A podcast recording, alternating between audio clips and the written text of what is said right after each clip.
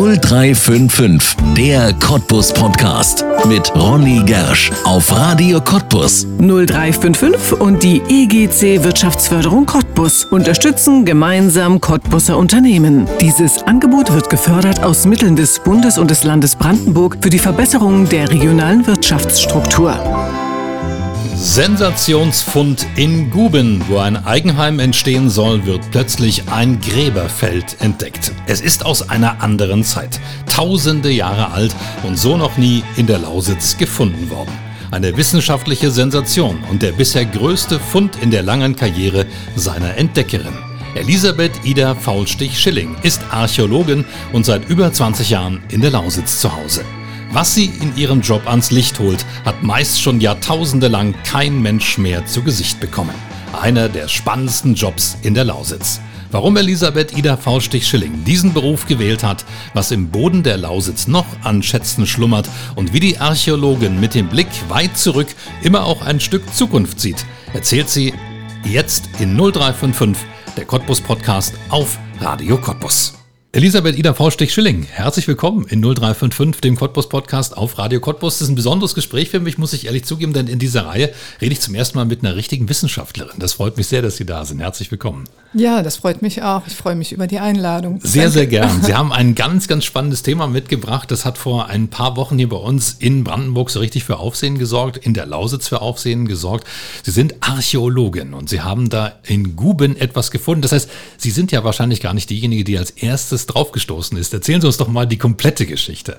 Ja, also die komplette Geschichte fing so an, dass meine Mitarbeiterin vor Ort eine archäologische Baubegleitung gemacht hat äh, im Rahmen von äh, einem Hausbau einer, einer Privatperson. Und normalerweise ist sowas innerhalb von einem Tag erledigt, aber nach zwei Stunden rief meine Mitarbeiterin an und sagte, ich glaube, wir haben eine Urne gefunden. Ich sagte, ach, das ist ja schön, dass wir eine Urne gefunden haben. Möglicherweise sind wir an einem Gräberfeld. Mhm. Und nach einer halben Stunde rief sie noch einmal an und meinte, du, ich glaube, wir sind mittendrin im Gräberfeld.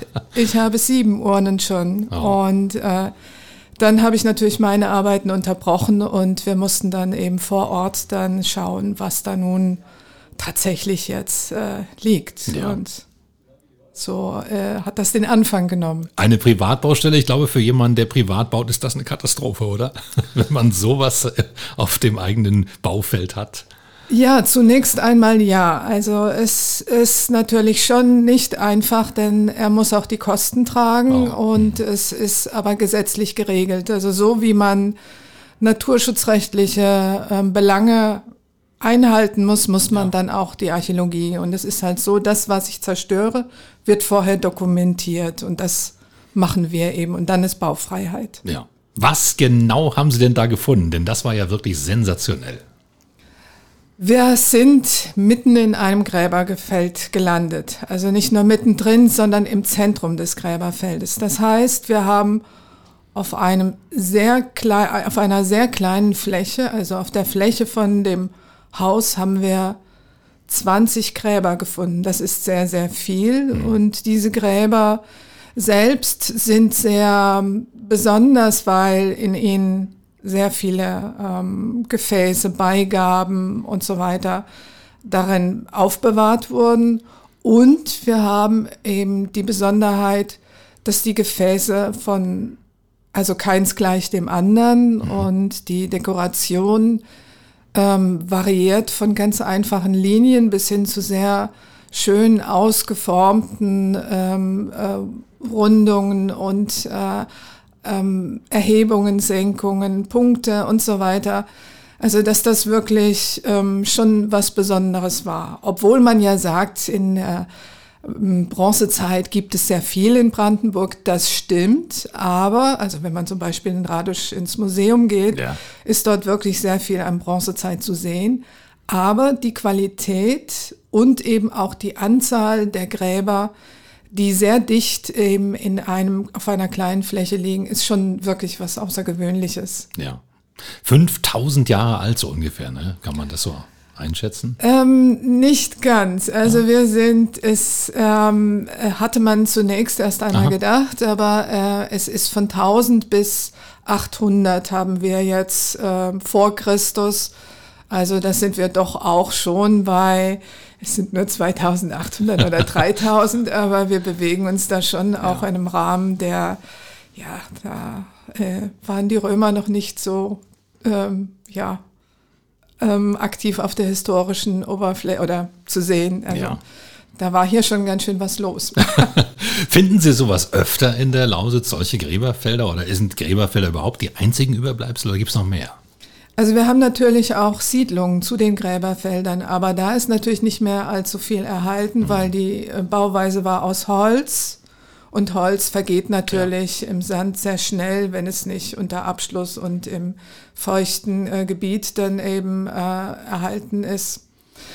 Ähm, aber man muss natürlich sagen, dass es auch Gräberfelder im Bereich der Braunkohle sind durchaus äh, auch Gräberfelder erforscht worden.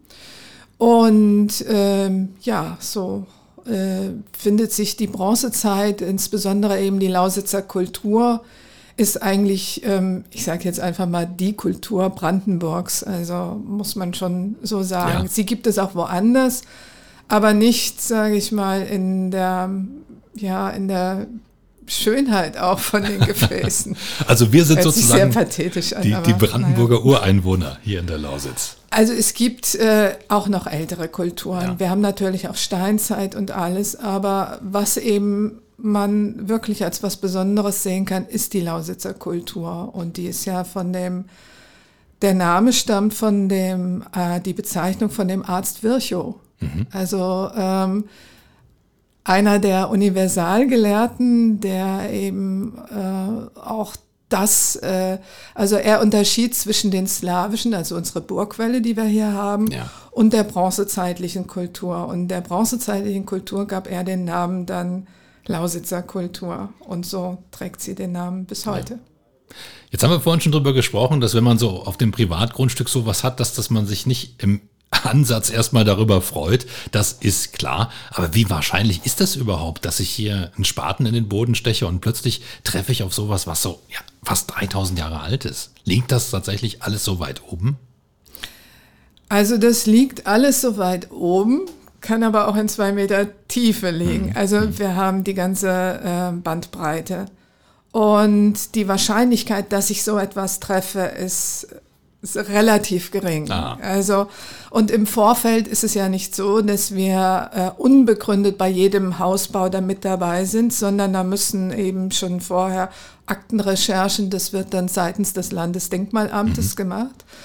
Also es gibt auch ähm, eine Karte von ganz Brandenburg, da sind alle Bodendenkmäler eingezeichnet und auch Verdachtsflächen. Also wir waren in der sogenannten Verdachtsfläche. Mhm. Also das heißt, es gibt eine bekannte bronzezeitliche Siedlung, sehr vage in der Lage bei Guben. Aber dann zieht man einen Kreis sozusagen, was Verdachtsfläche ist, wo eventuell sowas sein könnte. Eben in dem Falle dann der zugehörige Friedhof ja. zu dieser bekannten Siedlung. Und da hatten Sie auch einen ordentlichen Treffer. Sie haben es vorhin schon gesagt, ganz interessante Gefäße, die da rausgekommen sind. Was erzählen die Ihnen denn, wenn Sie das aus dem Boden holen? Was kann man lernen aus dieser Zeit? Also zum einen ist es ja so, dass so wie derjenige sie reingelegt hat, wir sie dann auch in der Regel wieder herausnehmen. Also das heißt, wir nehmen nicht das unterste zuerst, sondern das oberste. Häufig sind dann auch Deckel da und das heißt eben 2800 Jahre nach, nachdem das hingelegt wurde, bin ich die erste Person, der erste Mensch, der dieses dann wieder aufnimmt und äh, herausnimmt. Sie erzählen uns zum einen, wie jetzt ganz banal, dass, wie man sie da hineingelegt hat. Mhm.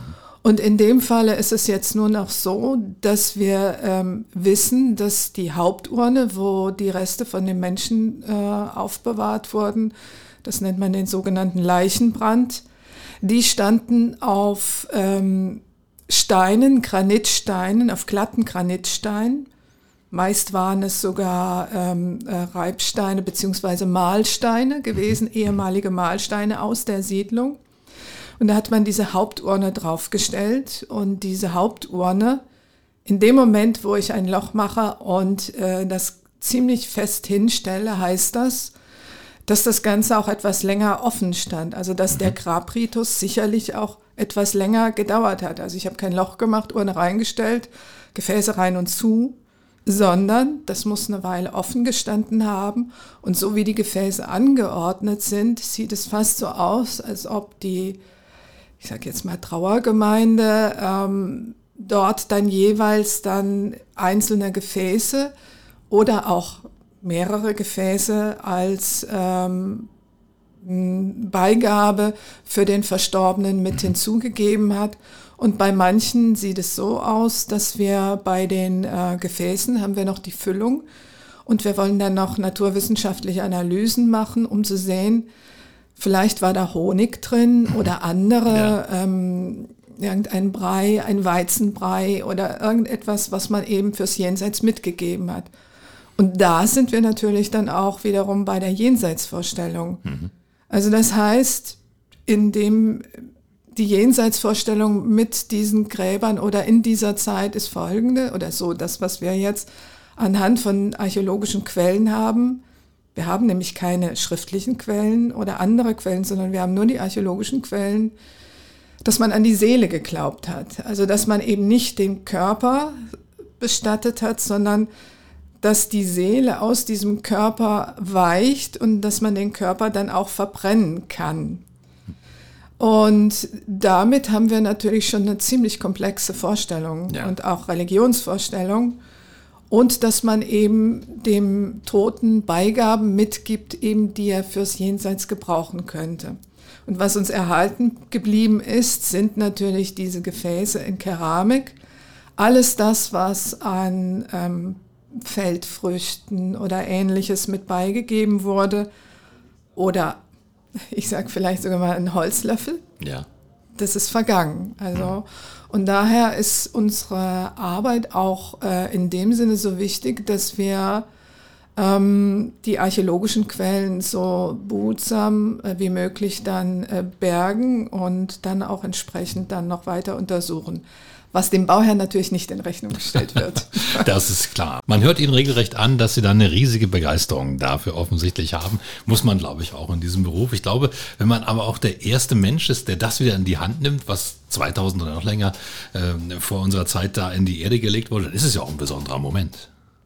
Ja, also der Moment, wenn man eben solche alten, sehr alten Sachen dann wieder in die Hand nimmt, dann ist das natürlich schon äh, auch einen, ist ein Moment, würde ich sagen, der so eine, man versucht dem Ganzen auch ein bisschen Würde noch irgendwie mit beizugeben, indem man das besonders vorsichtig entnimmt und nicht einfach rausnimmt und dann ja. in eine Plastiktüte wirft oder mhm. so, sondern versucht das Ganze eben auch äh, pietätvoll, es handelt sich ja immerhin auch um Gräber, ja. ähm, zu behandeln, ja. Was ist denn für Sie die Faszination gewesen, mal Archäologin zu werden? Wann ging das bei Ihnen los? Ja, Archäologin werden ist natürlich, geht man weit zurück. Also man geht schon in die Kindheit. Ja. Dann, ähm, es sind, ähm, ich glaube, es sind griechische Sagen gewesen. Mhm. Ja, also das Altertum und äh, später dann in der Schule Latein, was ich damals eigentlich überhaupt nicht gemocht habe, später dann aber sehr nützlich wurde. Ja, und dann haben sie irgendwann gesagt, ich will da hin. Das ist ja ein Berufswunsch, den haben nicht viele Kinder. Ja, den haben nicht viele Kinder. Es ist auch ein bisschen so, äh, dass man sagt, ja, damit kann man keinen, äh, seinen Lebensunterhalt nicht verdienen. Das ist alles irgendwie so nichts Richtiges. Jeder rät einem ab. Aber ich denke mal, ähm, also wenn man acht Stunden lang das machen darf, was man gerne machen möchte, und das als Passion hat, dann äh, denke ich, hat man das irgendwie, sollte man das auch tun. Ja. Also haben Sie manchmal auch das Gefühl, Sie arbeiten gar nicht. Sie haben nur Spaß. Ähm, das stimmt, ja. ja. Aber das ist natürlich nicht durchgehend und sicherlich wiederholen sich ja. auch manche äh, Geschichten. Äh, also, dass man bestimmte Sachen eben auch wiederholt findet.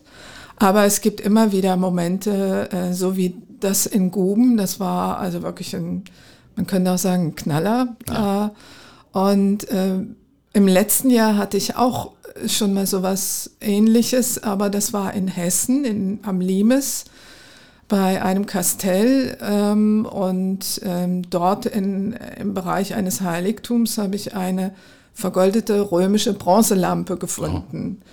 Aber die ist natürlich ähm, ja, 2000 Jahre jünger als Gruben. ja. ja. Ja. Wie stellt man sich das vor? Also es ist ja eine Arbeit, archäologische Arbeit ist ja in mehreren Stufen. Sie sind ja jetzt nicht nur da draußen und mhm. bergen das, sondern äh, erstmal müssen Sie es, wie Sie es vorhin gesagt haben, sehr, sehr vorsichtig machen. Also man muss ein bisschen Technik auch entwickeln, sicherlich Fingerfertigkeit. Aber dann beginnt ja die Arbeit, ich denke mal, auch im Büro oder im Labor. Erzählen Sie uns doch mal, wie sowas funktioniert.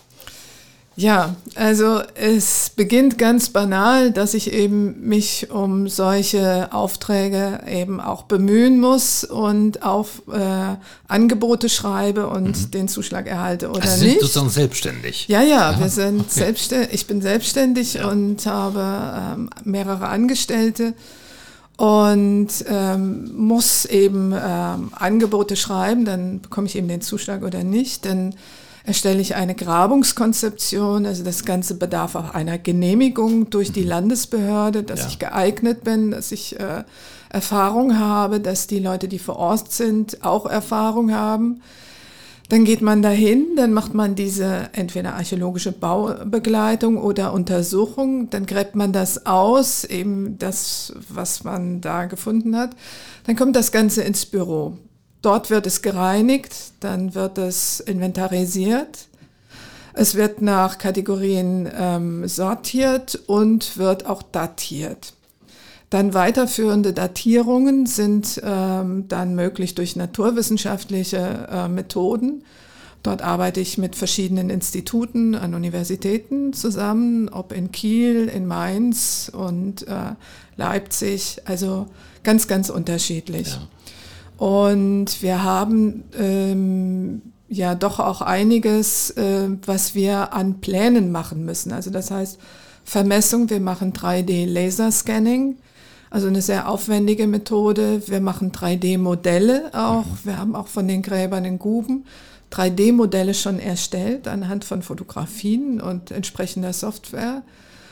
Und dann müssen wir natürlich auch den Bericht schreiben und ja. die Listen, was wir ja. Fotos wir gemacht haben. Und das Ganze wird dann abgegeben und kommt ins Archiv des ähm, Landesamt für äh, Bodendenkmalpflege mhm. Brandenburg. Ja. Mit den Funden. Also ist auch alles Eigentum des Landes Brandenburg. Das darf weder der Bauherr noch ich behalten. und ähm, ja, so ist eigentlich der Ablauf. Das wollte ich schon gerade fragen. Meine Wissenschaft ist ja das eine, aber das andere, wenn Sie so was Vergoldetes finden am Limes, das gehört Ihnen leider nicht danach. Nein, also ich habe nur die wissenschaftlichen Meriten, die ich dann einfahre, indem ich ja. dann einen wissenschaftlichen Artikel darüber veröffentliche. Ja, also mehr bleibt da nicht hängen, bis aufs Honorar, immerhin. Das, ja. Und können Sie davon leben? Haben die Leute recht gehabt früher, die gesagt haben, mach das lieber nicht? Ja, man kann davon leben, man, man wird aber nicht reich, weil man ja äh, nicht selber irgendwie etwas produziert oder mhm. so, wo, ja. wo ich selbst entscheide, sondern ähm, ja, also aber es ist natürlich, glaube ich, auch nicht das Monetäre, was einem da so. In dem Beruf sicher nicht. Nein, klar, nein. Klar. Was war denn der größte Fund, den Sie bislang hatten? Gibt es sowas oder warten Sie auf den noch?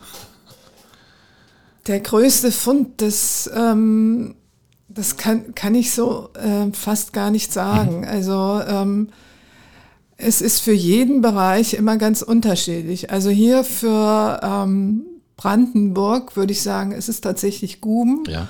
Und ich hatte dann auch noch mal ein, ein Grab, ein steinzeitliches Grab in Forst gehabt. Hm.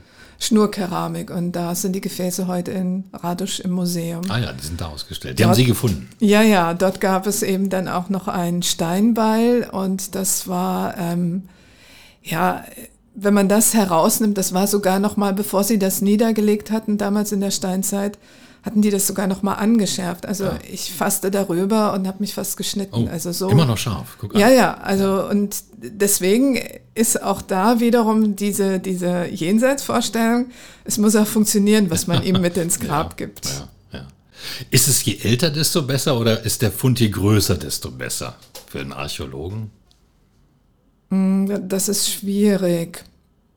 Manchmal sind es sehr, sehr große Sachen, wenn ich dann ein, vielleicht ein Gebäude oder so etwas finde, was vorher nicht bekannt war. Ja. Dann ist es natürlich das sehr große. Und manchmal ist es auch eine, eine Münze. Ach, ich habe was vergessen. Ich habe ja einen Münzschatz gefunden in Oh, Doberlo immerhin. Kirchheim. Den wollen wir doch nicht unterschlagen. genau, und das ist jetzt über, ja, über diese vielen Jahre hinweg. Ja, äh, ja das war ein, ein Münzschatz, Silbermünzen, Mittelalter und ähm, ja, also einen ganzen Topf voll. Oh. Und derjenige, der das eben, man vergräbt natürlich so, solch einen Topf mit Münzen und sagt es niemandem. Und wenn demjenigen etwas passiert ja. oder er nicht mehr zurückkehren kann, dann verbleibt es natürlich im Boden. Bis Also, die Archäologen kommen. bis die Archäologen kommen, ja. ja. Das ist überhaupt eine spannende Frage. Es gibt ja so Schatzsucher und sowas. Ähm, das sind ja wahrscheinlich Leute, die kommen manchmal so ein bisschen in die Quere, oder? Das ist ähm, eine ganz ähm, problematische Geschichte. Also zum einen ist das Interesse für das Altertum natürlich sehr schön und darüber freue ich mich. Wenn es aber nur darum geht, dass ich ähm, Geld machen will oder im Internet verkaufen will, das funktioniert auch nicht mehr. Also da sind äh, also da setzt man sich ganz schön damit in die Nesseln. Und das Zweite ist, also wir gehen jetzt auch äh, nicht, also mit Metallsonden, also auch als Ehrenamtliche. Es gibt eine ganze Menge an Ehrenamtlichen. Also es war auch eine Ehrenamtliche mit dabei in Guben. Ja. Ähm, sie ist aus Spremberg und ähm, sie macht das als Ehrenamtliche und geht auch mit der Sonde ähm, bestimmte Felder ab, was vorher mit dem Landesdenkmalamt abgesprochen wurde. Und das Ganze wird dann äh, rausgenommen. Bei den Schatzsuchern ist es so, die werden natürlich, wenn sie Metall finden, machen sie ein Loch mit dem Spaten, zerren das raus, Amen. Ja. Ja, und damit ist die Aussage, die archäologische Aussage, wie man das eben bei dem Grab hat, was man vorsichtig ausgräbt und so weiter, ist verloren. Ist verloren, also ja. das Ganze äh, hat sein in dem archäologischen Kontext, in dem äh, der ist dann ähm, weg. Also es ist für uns dann eigentlich kaum noch irgendwie von Relevanz das Ganze. Ja. Also ist das so eine Geschichte, wo Sie sagen, oh, die machen mir meine Arbeit schwer. Ja, ich würde mir wünschen, dass Sie vielleicht den Kontakt suchen würden mit dem Landesdenkmalamt oder so. Und äh, denn es ist ja unser aller Kulturerbe. Ja, ja. Und ähm, es gehört nicht nur dem Land Brandenburg, sondern uns allen. Und in dem Moment würde ich halt sagen, eigentlich lass mal die Finger von, wenn ich da, dass nur der eine dann auch davon profitieren soll, ist auch nicht in Ordnung. Ja. Wem gehört das eigentlich, was da im Boden ist? Darf man das eigentlich nehmen, was man da findet? Es gehört dem Land Brandenburg, wenn es sich um Kulturgüter handelt. Aha. Und ähm, ja, Punkt. Na, ganz da einfach. gibt's keinen Äh, anderen, der ich da glaube, mit dem Bodenschätzen ist es ähnlich, oder? Ah, Also wenn ich gute irgendwie Frage. Auf Öl äh, stoßen würde, ist es, glaube ich, auch, oder? Ich, nee, ich, keine, ich bin mir nicht ganz weiß sicher. ich auch nicht. Ja, ja. Aber so mit den Kulturgütern ist das so äh, geregelt. Also bundesweit zwar unterschiedlich in den einzelnen Ländern. Also es gab auch noch bis vor ein paar Jahren dann noch das sogenannte Schatzregal. Mhm. In, in Bayern war das, so dass eben der Erste, der das, äh, diese Sache berührt, dem gehört es. Und es gab auch einen sehr großen ähm, Fall in äh, Hessen. Da hat jemand von einer vergoldeten Bronzereiterstatue den Kopf gefunden. Und der Bauer hat dann noch geklagt und äh, ich habe ihn, ich weiß nicht, vor zwei Jahren habe ich ihn kennengelernt, weil er auf dem Nachbargrundstück hatte er, wo ich gegraben habe, hat er sein Feld und bestellte das und hat dann so das erzählt, wie er der also den Kopf gefunden hatte und ähm, er hat geklagt und hatte dann auch gewonnen. Hat gewonnen, ja. Ja, ja. Also er hat neue Maschinen, große Maschinen, Sehr, sehr landwirtschaftliche. Ja. Ich kann mir gut vorstellen, dass hier in der Lausitz auch noch einiges schlummert. Was erwarten Sie denn vielleicht in den nächsten Jahren hier zu finden? Ist die Lausitz archäologisch interessant? Die Lausitz ist sogar sehr interessant archäologisch, weil es hier, also es gibt nicht nur die Bronzezeit, wir haben die äh, Steinzeit, wir haben die Eisenzeit und wir haben, wenn wir, selbst wenn wir mit einer Leitung durch ein Dorf gehen, sind wir in Bereichen, die ähm, fast immer schon besiedelt waren. Also siedlungsgünstig gelegene Orte. Und das Ja. bedeutet hier auch in der Lausitz, gerade in der Niederlausitz, wenn ein Ort ein klein wenig höher liegt, äh, bekommt man keine nasse Füße. Und äh, ähm, da finden sich eben Siedlungen der Bronzezeit, Eisenzeit, Steinzeit. Äh, Mittelalter ist sehr äh, vertreten, eben auch durch die Slawen. Also haben wir wirklich also die Burgwelle und man findet auch slawische Keramik innerhalb der Städte. Also zum Beispiel Lübben hat eine Stratigraphie, also eine Schichtenabfolge, die ist zwei Meter dick. Ganz unten haben wir Steinzeit und das geht dann hoch bis ins Mittelalter und das haben wir überall hier Ja. in Brandenburg. Also irrsinnig interessantes Ja. Feld für, für Ihren Berufsstand. Auf jeden Fall. Ja, ja. ja. Auch durch die Braunkohle könnte ich mir vorstellen, ist ja hier einiges zutage gefördert worden. Also wo ist die Erde mal so umgegraben worden wie bei uns hier? Ja, also die Braunkohle hat sehr viel zur, zur ähm, wissenschaftlichen Untersuchung der gesamten Lausitz beigetragen, weil man dort eben große Flächen aufziehen kann. Aber auch da ist man auch in der Zeit äh, begrenzt, die zur Verfügung steht, um das Ganze zu untersuchen. Aber man hat schon wirklich sehr viele neue, neue Aspekte und neue Ergebnisse in der Archäologie erzielen können. Also zum Beispiel Kohlemeiler eine so stattliche Anzahl von Kohlemeilern in der Nähe von Peitz. Und ähm, wir haben natürlich in äh, Peitz dann auch ähm, ähm, einen, einen Hochofen gehabt. Also, und äh, dafür müssen natürlich, muss Holzkohle beigeschafft werden. Und das sind ganze Wälder, sind auch hier niedergemacht worden für, für Kohlemeiler, die Ah. wir aber noch eben in der Braunkohle da, also in der Braunkohlenarchäologie finden konnten. Also Kohle hat uns hier in der Region offensichtlich schon immer beschäftigt. Ja, ja. Die Funde, wir haben vorhin schon drüber gesprochen, bei Guben jetzt dieses große Feld vielleicht, Sie sagen ja gerade, ähm, das ist mein vielleicht wertvollster Fund, äh, neben dem am Limes, neben, der, neben dem vergoldeten Gefäß.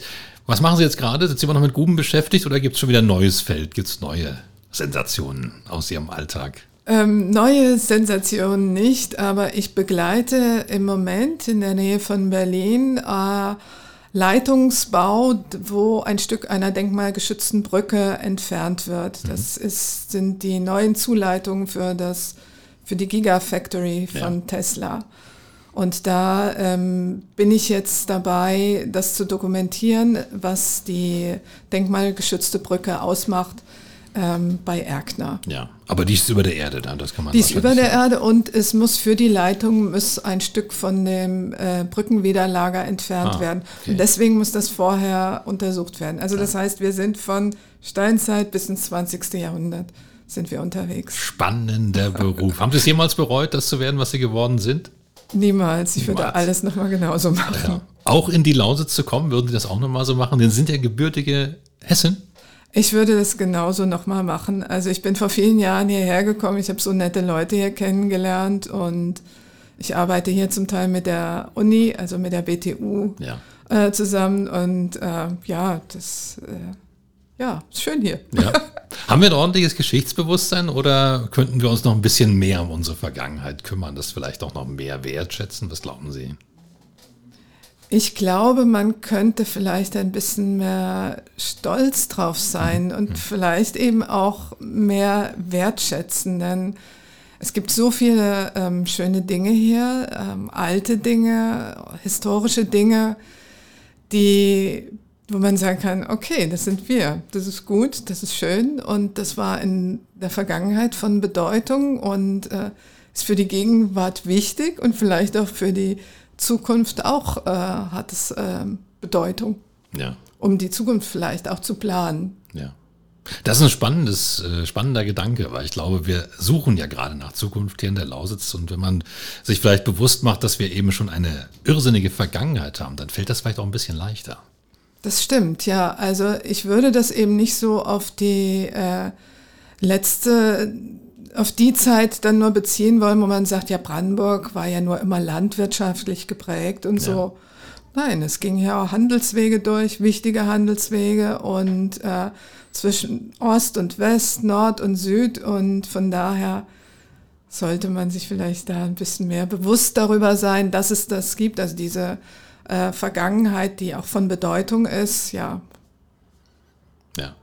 Sehr schön, sehr schöner Gedanke und ich denke, das ist ja auch immer wichtig, wenn man Zukunft sucht, dass man sich der eigenen Vergangenheit auch bewusst wird und dass man mhm. eben auch ja, den Gedanken hat, uns gibt es schon so lange, uns wird es auch noch weitergeben bei uns. Das ist ja manchmal so die Befürchtung, dass die Lausitz stirbt. Ich glaube da nicht dran.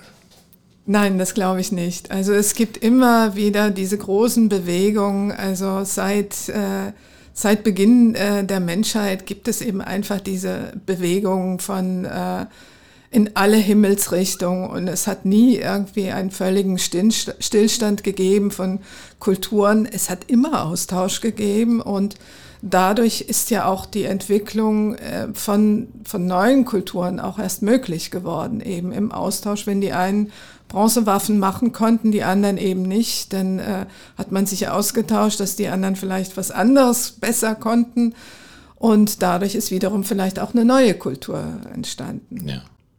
Sie haben einen sehr, sehr spannenden Beruf. Ich habe das vorhin schon gesagt, das ist sehr, sehr selten eigentlich, dass man sowas findet, dass jemand Archäologe ist. Wie viel gibt es von Ihrer Sorte hier bei uns in der Lausitz? Kann man es ungefähr sagen? 10, 20, 100? Das ist schwer zu sagen. Ja. Also, ähm, also ich würde, also bei uns hier in der Lausitz aktive Archäologen würde ich vielleicht sagen fünf. Ah, so wenig, ja. Ja. Also die sich wirklich, die das wirklich jetzt so ja. machen, wie ich das jetzt ja. mache. Also es gibt natürlich beim Landesdenkmalamt noch ja. welche, aber die jetzt so, die da draußen graben und so, vielleicht auch noch ein paar mehr. Die Braunkohle gibt es ja auch noch, das sind ja auch noch ein paar Archäologen. Also es sind mehr, aber ich weiß die Zahl einfach Klar. nicht. Wie sieht es da aus mit Nachwuchs? Gibt es da Menschen, die sich heute noch, junge Menschen, die sich heute noch dafür begeistern und sagen, oh, Archäologie, das würde ich gerne machen? Wenige. Ja. Ganz wenige, weil ich denke, dass so diese, das ist vielleicht jetzt geht schon etwas weit, aber so diese humanistische Ausbildung mit Griechisch und Latein äh, fehlt irgendwie so ein bisschen. Und dadurch wird auch Geschichte oder Archäologie ist in den Lehrplänen so gut wie gar nicht von, vorhanden, so dass man überhaupt nicht in Kontakt kommt mit mhm. äh, solchen Dingen. Aber ich habe trotzdem einige junge Leute, die ähm, mich sicherlich beerben werden. Ja, gibt es das? Ja. ja. Schon in Ihrer Firma oder? Auch, ja, ja, ja. Sehr schön. Dann ist es ja wenigstens gesichert, dass wir solche Schätze wie in Guben äh, nicht in Zukunft nicht mehr finden, sondern dass wir darauf stoßen werden. Ja, das werden mehr werden. das ist schön. Ja, Elisabeth Ida Faustich-Schilling, das ist ein sehr, sehr schönes Gespräch gewesen. Vielen, vielen Dank. Das ist ein schöner Einblick auch in ganz seltene Bereiche. Da können wir ganz selten reingucken. Also äh, klar, keiner wünscht sich, dass auf seinem Grundstück ausgerechnet da was gefunden wird. Aber eigentlich ist ja auch schön, ne? wenn man sagen kann, stell dir vor, hier, wo wir mal unser Haus gebaut haben, da, da war was drunter hier. 5000 Jahre oder bei uns in dem Fall jetzt 2800 Jahre alt. Ja, ich danke auch, dass ich jetzt das Ganze so ein bisschen irgendwie noch etwas mehr erklären konnte und äh, letztlich sind die Bauherren, also die Erfahrung habe ich gemacht, sind sie dann doch auch stolz darauf und zeigen es dann auch ihren Kindern und Enkeln dann mit Sicherheit. Und die Gubener, die beiden, die dürfen jetzt weiterbauen? Die dürfen das schon, ist schon, äh, schon Baugrube, erledigt. das ist alles freigegeben und äh, ja, da geht alles seinen normalen Gang. Dann hat es für die beiden ja auch ein schönes Ende genommen. Vielen Dank für das Gespräch, schön, dass Sie da waren. Gerne. Das war 0355, der Cottbus Podcast und du kannst diesen Podcast abonnieren, um keine Folge zu verpassen. Auf 0355.de findest du alle Links zu iTunes, sämtlichen Android-Apps, zu Spotify und auch zu Soundcloud oder du hörst uns als Radioshow hier auf Radio Cottbus jeden Sonntag von 10 bis 12 und immer montags ab 20 Uhr in der Wiederholung. Mein Name ist Ronne Gersch. Ich bedanke mich auch diesmal fürs Zuhören. Bis zum nächsten Mal. 0355, der Cottbus Podcast mit Ronny Gersch auf Radio Cottbus. 0355 und die EGC Wirtschaftsförderung Cottbus unterstützen gemeinsam Cottbuser Unternehmen. Dieses Angebot wird gefördert aus Mitteln des Bundes und des Landes Brandenburg für die Verbesserung der regionalen Wirtschaftsstruktur.